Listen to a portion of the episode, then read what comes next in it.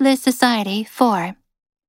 Finally, we've recently learned how unsecure the network that processes transactions and protects our financial data has become.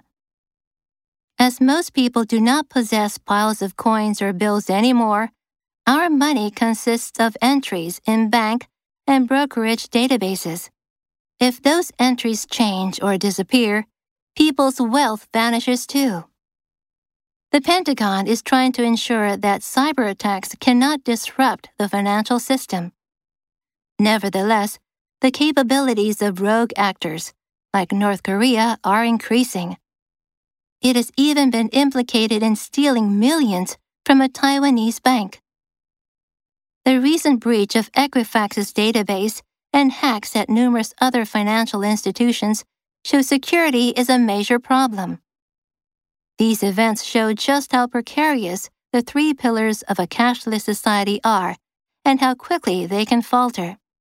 When this network breaks down, people who do not have cash are forced to barter. When it works, a cashless society is wonderful. However, a cashless society means a country's economy is vulnerable to anything that causes a long term disruption in power, communications, or security. The solution is simple. Governments need to bring back higher value notes, like $500 bills. There clearly are negatives to bringing back large bills, which make it easier for crime and corruption to flourish. I believe, however, that the positives outweigh the negatives, particularly the usefulness of cash during disasters. Brokerage A well known brokerage firm Cyber attack. The company was hit by a cyber attack from hackers demanding $1 billion in ransom. Disrupt. The torrential downpour disrupted rail services in the city. Implicate. He is implicated in two other robberies. Precarious. The global economy is in a precarious position. Falter. His business started to falter. Barter. People used to barter with each other. Flourish.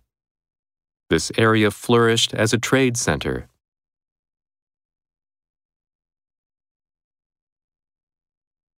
Extra vocabulary Government, Nation. Downing Street.